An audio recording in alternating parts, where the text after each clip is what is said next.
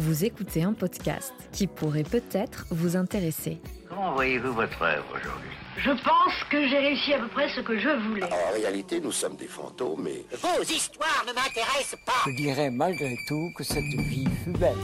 Fleur de Cactus est un podcast qui explore l'impermanence avec audace.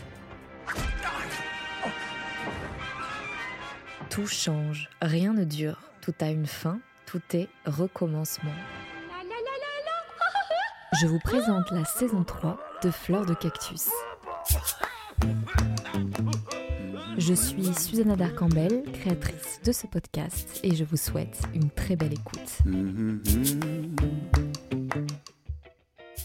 Bonjour Marie-Liès, merci d'avoir accepté mon invitation sur Fleur de Cactus. Salut Susanna. Nous allons parler phytothérapie et burn-out et voir comment les plantes peuvent soutenir notre force vitale, mais aussi pour nous aider à traverser un burn-out, qui est le sujet de cette euh, saison 3 de Fleur de Cactus. Marie-Liès, peux-tu te présenter en quelques mots? Alors moi je suis infirmière de formation et puis j'ai repris mes études il y a, il y a 5 ans pour pouvoir me former donc en phyto, donc c'est tout ce qui est plantes, et en aromathérapie, donc ce qui est huile essentielle. Aujourd'hui on parlera un peu des deux, tu vas voir que c'est très intéressant de pouvoir cumuler un peu les deux. Euh, Moi j'accompagne en fait euh, principalement des femmes parce que je suis spécialisée dans la fertilité. En fait on se rend compte que notamment le burn-out a un impact énorme sur la fertilité. Donc euh, voilà, on va, le, on va notamment réussir à, le détecter, à se, dire qu'il y a peut-être quelque chose qui ne va pas en regardant voilà, ce que va donner la, fertilité de cette femme-là. Hmm. On va en parler euh, tout à l'heure. Est-ce que tu peux nous, expliquer peut-être d'abord ce qu'est la phytothérapie? Pour qu'on soit bien d'accord sur les termes La phytothérapie, si tu veux, comme moi je, l'entends, c'est vraiment l'utilisation des plantes dans, un, dans une dynamique d'accompagnement de la personne pour arriver à un mieux-être, voire un bien-être un peu plus euh, profond. Voilà, pour aider à passer certaines étapes de la vie, certains moments de la vie plus compliqués. Voilà, ça ne se substitue pas du tout, si tu veux, à, un traitement médical, etc. Mais on est vraiment dans l'accompagnement. Comment la phytothérapie a-t-elle rencontré ton chemin? Est-ce Ah, que depuis ça- toujours. Depuis toujours, tu vois, dans la famille, on se soignait avec les plantes. Euh, moi, j'ai toujours utilisé les plantes et c'est vrai que c'était une révélation vraiment de pouvoir les, les- ouais, accompagner les femmes avec toutes ces plantes-là, voir que ça fonctionnait bien, qu'en fait, on est fait quand même pour être aidé avec ces plantes-là. Euh, C'est des choses qu'on peut prendre au quotidien. Ce sont des bonnes amies, si tu veux. Et puis surtout, se rendre compte que la nature est bien faite et qu'il y a tout ce qu'il faut euh, autour de nous pour nous accompagner au quotidien. Hmm, Donc c'est une transmission familiale que tu as reçue. Ouais, exactement. Ah ouais. Et tu as un compte Insta qui s'appelle PhytoFemme, qui est très axé plantes et accompagnement à la fertilité. D'ailleurs, bravo pour cette euh, transmission. C'est, en Ouais, plus, c'est vraiment des contenus de qualité qui sont très complets. Tu nous partages aussi tes euh, réflexions, tes doutes. euh, c'est très transparent aussi la manière avec laquelle tu abordes la phytothérapie et cet accompagnement. Donc déjà un grand merci. Et je me suis demandé pourquoi tu t'es spécialisée dans les problématiques liées aux femmes? Avec mon mec, ça fait ça fait quasiment dix ans qu'on accompagne en fait les couples dans l'observation du cycle pour favoriser ou pour différer une naissance. Et on, habitait Paris quand on a quand on s'est lancé et je voyais de plus en plus de femmes qui galéraient, de couples qui n'arrivaient pas à avoir de bébé. Et je m'étais dit allez, est-ce que je je me reformerais pas pour pouvoir les accompagner un peu mieux et euh, mettre le doigt voilà sur ce qui pourrait les, les aider. En fait, le cycle c'est une merveilleuse chose qui te permet de de lire beaucoup, beaucoup, beaucoup d'informations, de comprendre vraiment beaucoup de, de notions de, de, du corps de cette femme-là, notamment, bah, même, tu vois, on en reparlera beaucoup dans le burn-out, hein. Et, euh, et c'est, c'est, c'est comme ça que j'y suis arrivée, en fait. C'est vraiment pour me dire, allez, je, je prends le temps de me former pour aider ces couples-là. Et puis finalement, c'est vraiment, je me suis spécialisée là-dedans. Et, et donc ton chéri aussi, il, euh, il fait ça. Ouais, ouais, ouais, exactement. Et tu vois, c'est hyper important, ouais, je trouve, de le faire en couple, Euh, notamment, tu vois, parce que euh, bah, quand un homme te dit que c'est important de prendre en compte l'observation de sa femme au niveau de son cycle, de comprendre pourquoi sa femme, elle en est à tel moment de ce cycle-là, pourquoi est-ce que ça saute, pourquoi ça va moins bien dans sa vie, et ben en fait, c'est vraiment un pilier, tu vois, du, couple, de l'amour, etc. Et c'est c'est essentiel. Ah ouais, non, c'est c'est c'est c'est génial parce que on a tendance à donner de- la seule responsabilité aux femmes de la fertilité, de la contraception, etc. Et les hommes se, bah, se sentent souvent désengagés, en fait, ou même pas légitimes, ou ils s'en fichent, ou... donc c'est rare. Ouais. Ah ouais, mais c'est vraiment essentiel. Nous, on voulait vraiment sortir, tu vois, du d'un peu de la mentalité, pilule où c'est la femme qui a toute la responsabilité sur ses épaules, tu vois? Là, on voulait vraiment se la partager, hein, ce qui est physiologique en même temps, hein. Il faut être 2 pour avoir un bébé et et c'est vrai que c'est beaucoup plus, c'est beaucoup plus léger pour chacune des personnes du couple. Et lors de tes accompagnements à la fertilité, donc tu nous expliquais tu t'es rendu compte que l'une des causes de difficultés de conception était le burn-out. Ouais.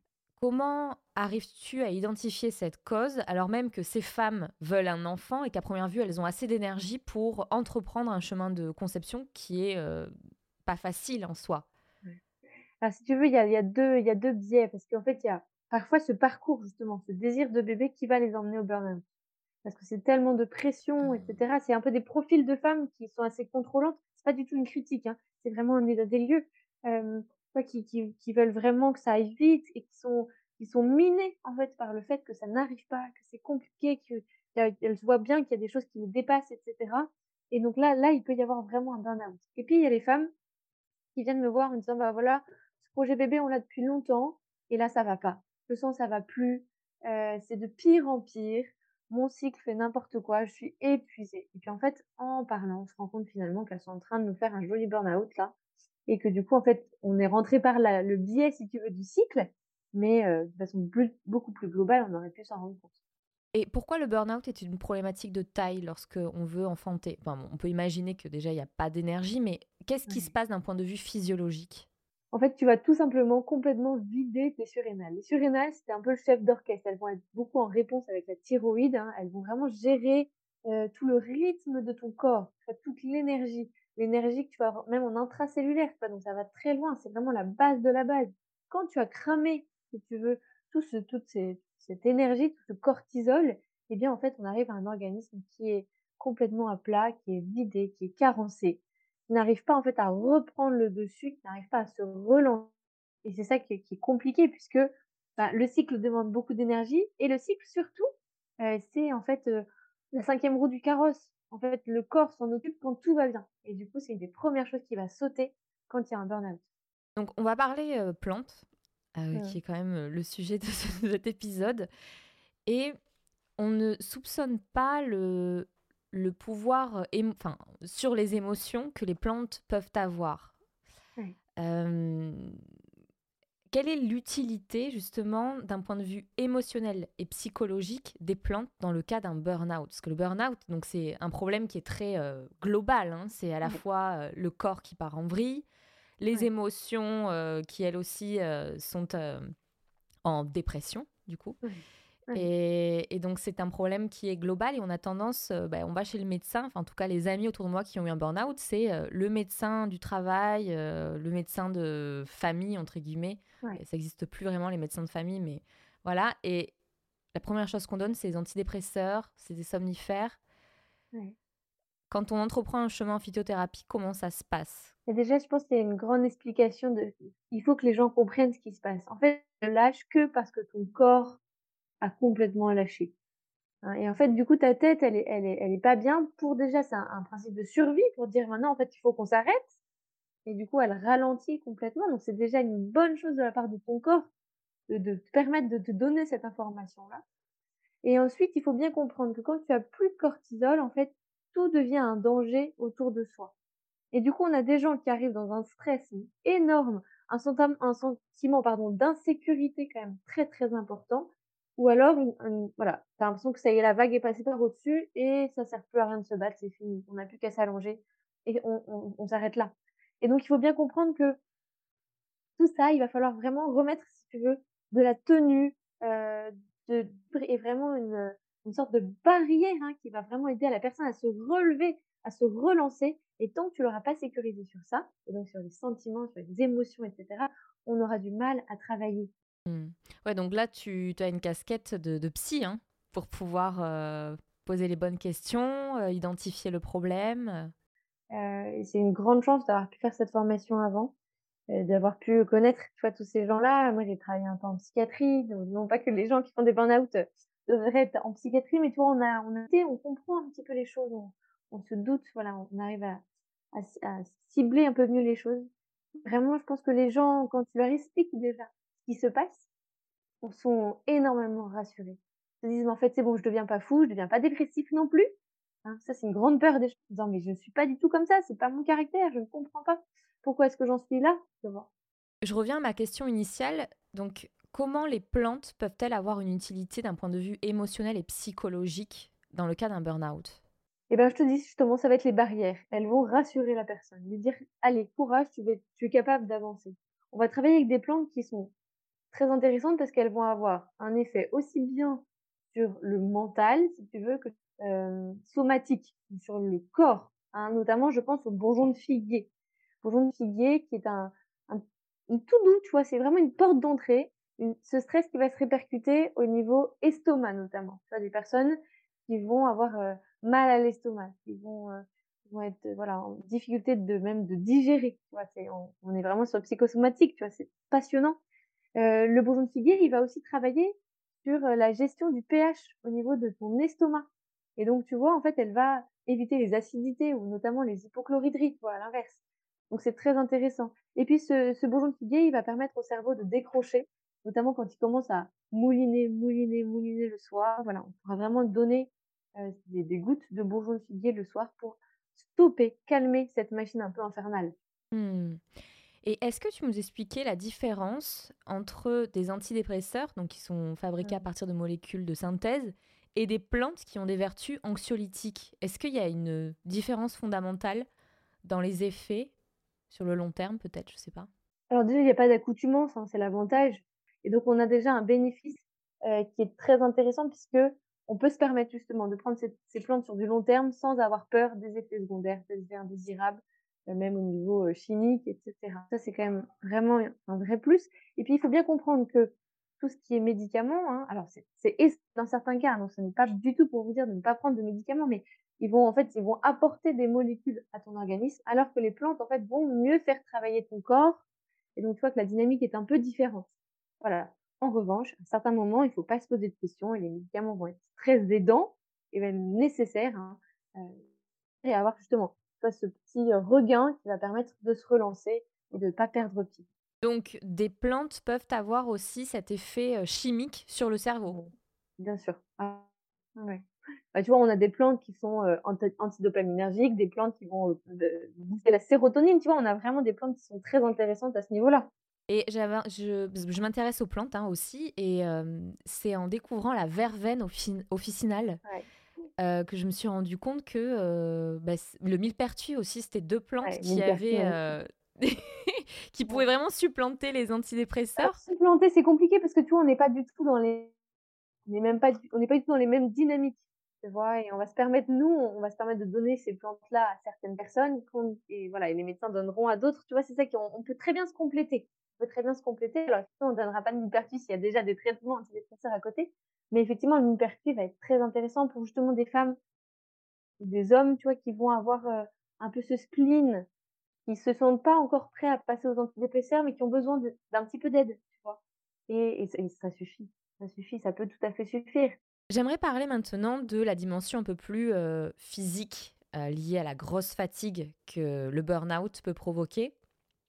Quel type de plantes conseilles-tu pour récupérer de l'énergie lors d'un burn-out? Ça, c'est essentiel, tu vois? Et ma plante chérie, heu, elle est en fait, elle va travailler de façon très, très globale. C'est une plante, heu, qui est pas de non, c'est l'ashwagandha. Mmh, bah, oui. L'ashwagandha, heu, tu vois, qui va en fait, heu, oh là là, c'est magnifique parce qu'en fait, elle va pallier énormément de choses. Tu vois, le si tu la prends le matin, par exemple, elle va te donner la pêche, pour la journée et son nom latin, et ben, il y a somnifera dedans et on sait justement que la carence en cortisol va va va éveiller les gens. Les gens vont avoir des insomnies, les gens vont pas bien réussir à dormir et donc tu vois, on gère déjà 2 choses très importantes dans le burn-out, l'énergie de la journée et le sommeil la nuit.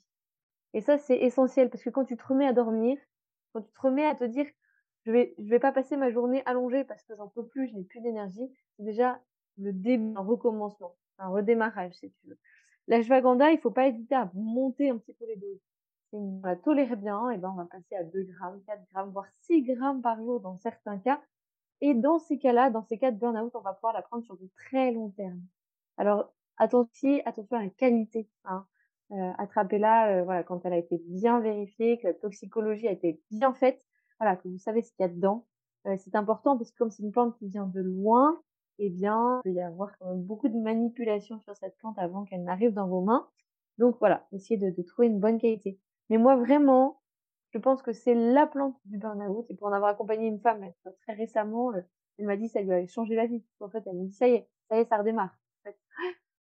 Ouais. Je l'ai prise aussi euh, pendant l'hiver, enfin là, là, parce que j'étais fatiguée durant cet hiver. C'est une saison qui est très dure pour moi. Et je la, je la fais pousser dans mon jardin. Bien. Donc je sais d'où elle vient. Et, euh, et c'est incroyable. Bon, c'est vraiment pas bon le goût. Non. mais j'ai été très surprise de, de l'effet que ça avait. comment intégrer la prise de plantes justement dans sa vie quotidienne? Est-ce que ça passe par l'alimentation, donc dans la nourriture de tous les jours? Bon, je sais que la jvaganda, par exemple, en poudre, on peut en saupoudrer un petit peu dans des soupes, des choses comme ça. Mais toi, qu'est-ce que tu, tu conseilles? Alors moi, je sais que infirmière, je conseille pour que les gens le prennent, prennent ce qu'on leur conseille. Et donc, la facilité pour eux.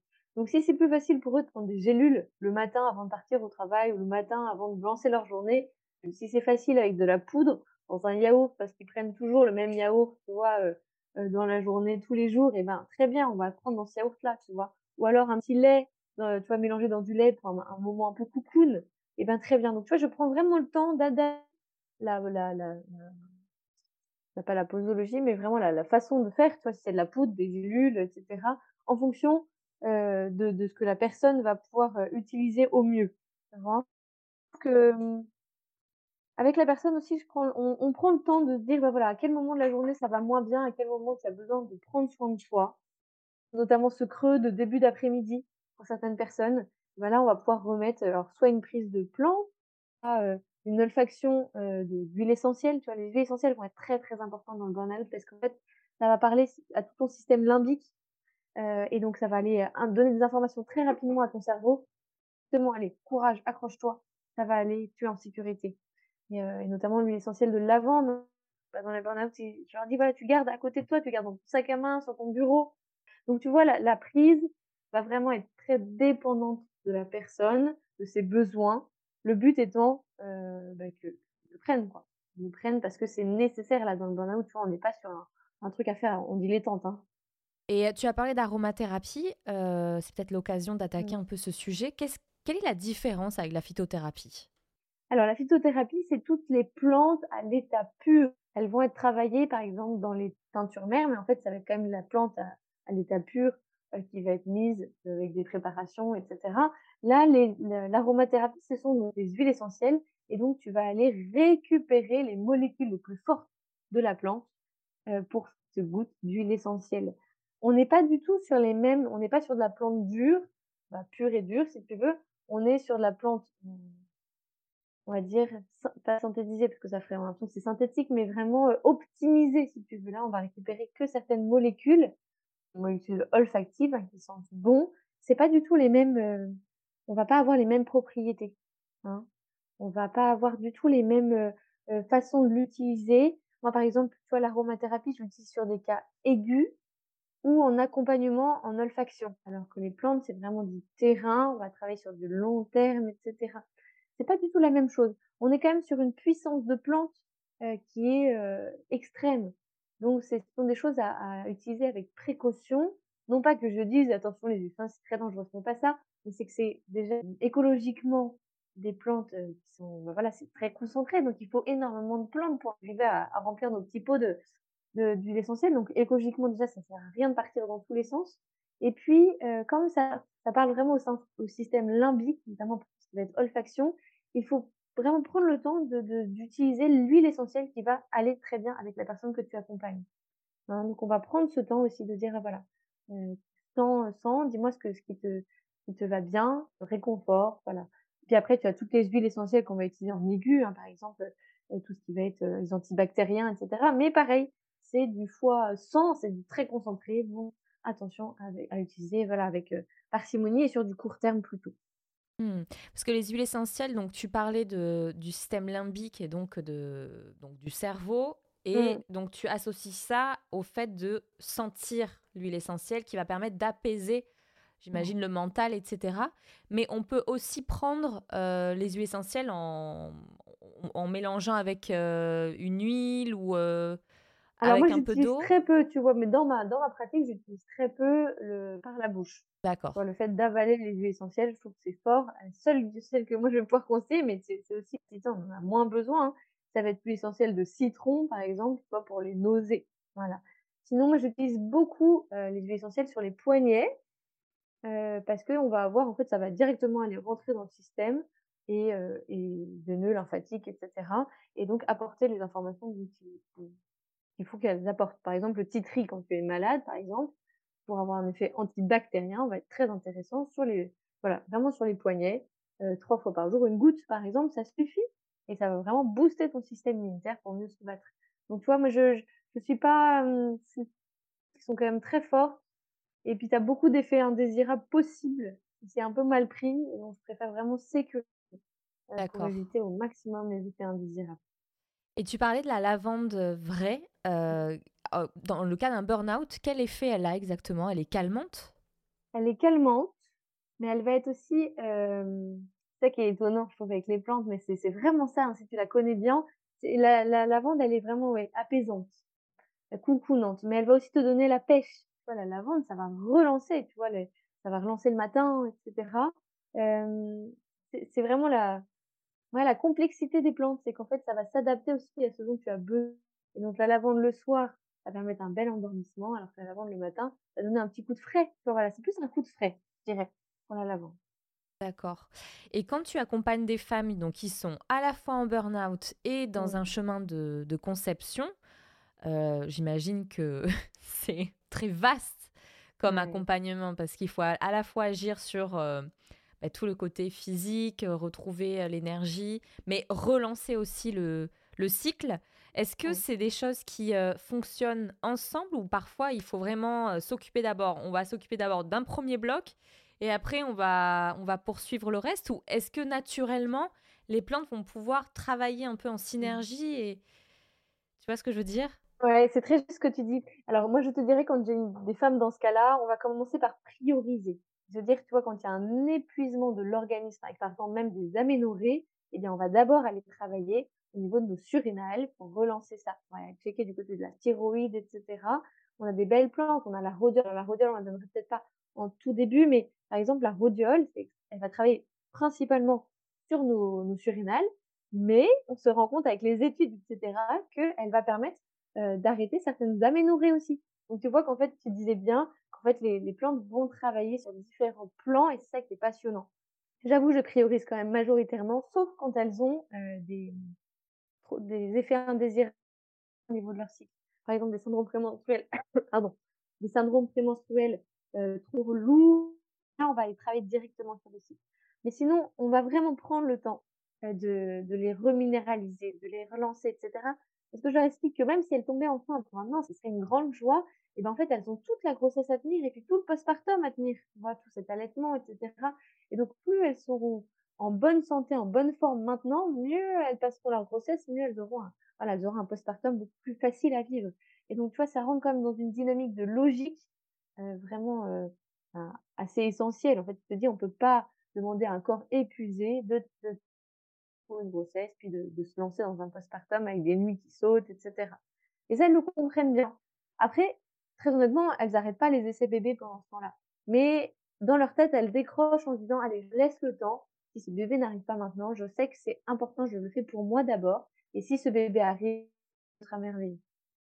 On va bientôt arriver à la fin de ce podcast. Euh, Marie, est-ce que tu pourrais nous, nous donner quelques tips concernant des plantes qu'on peut prendre pour traverser l'hiver?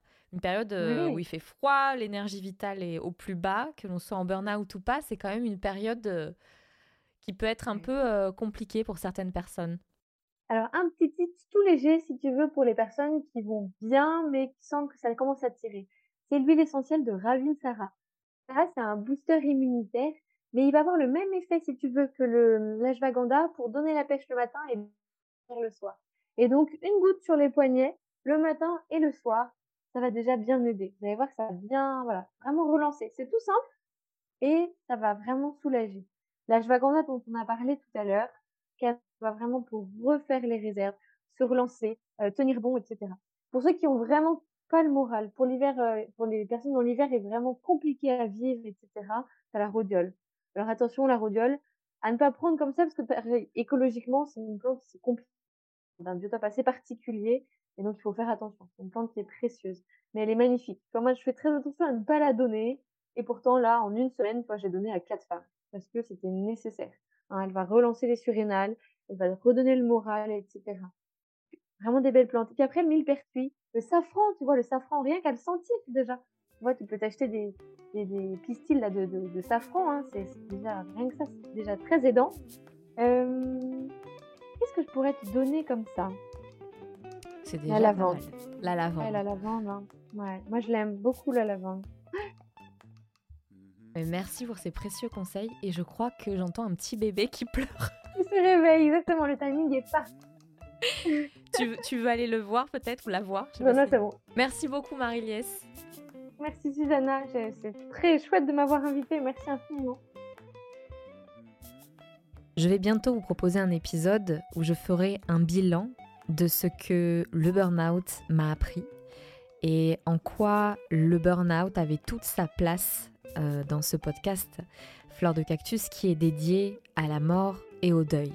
Les prochains épisodes que je vais vous proposer seront axés sur des pratiques qui peuvent euh, vous aider à traverser des moments douloureux, à traverser un burn-out aussi, à traverser un deuil, etc. Et certaines de ces personnes ont des parcours euh, assez atypiques ou des pratiques assez atypiques qui peuvent laisser certains et certaines perplexes, mais je vous laisse le suspense. En attendant, vous pouvez me retrouver sur mon compte Instagram Susanna Darcambel. N'hésitez pas non plus à, à, me laisser un petit message si vous avez envie d'échanger avec moi au sujet de votre euh, expérience de deuil. C'est un sujet qui me tient toujours autant à cœur et autour duquel je suis en train de construire euh, un gros projet. voilà, donc je, ne manque jamais d'idées en fait. Hein. Vous avez dû remarquer ça, il faut d'ailleurs que je me calme. Bref, merci euh, en tout cas d'avoir écouté cet épisode et je vous dis à très bientôt.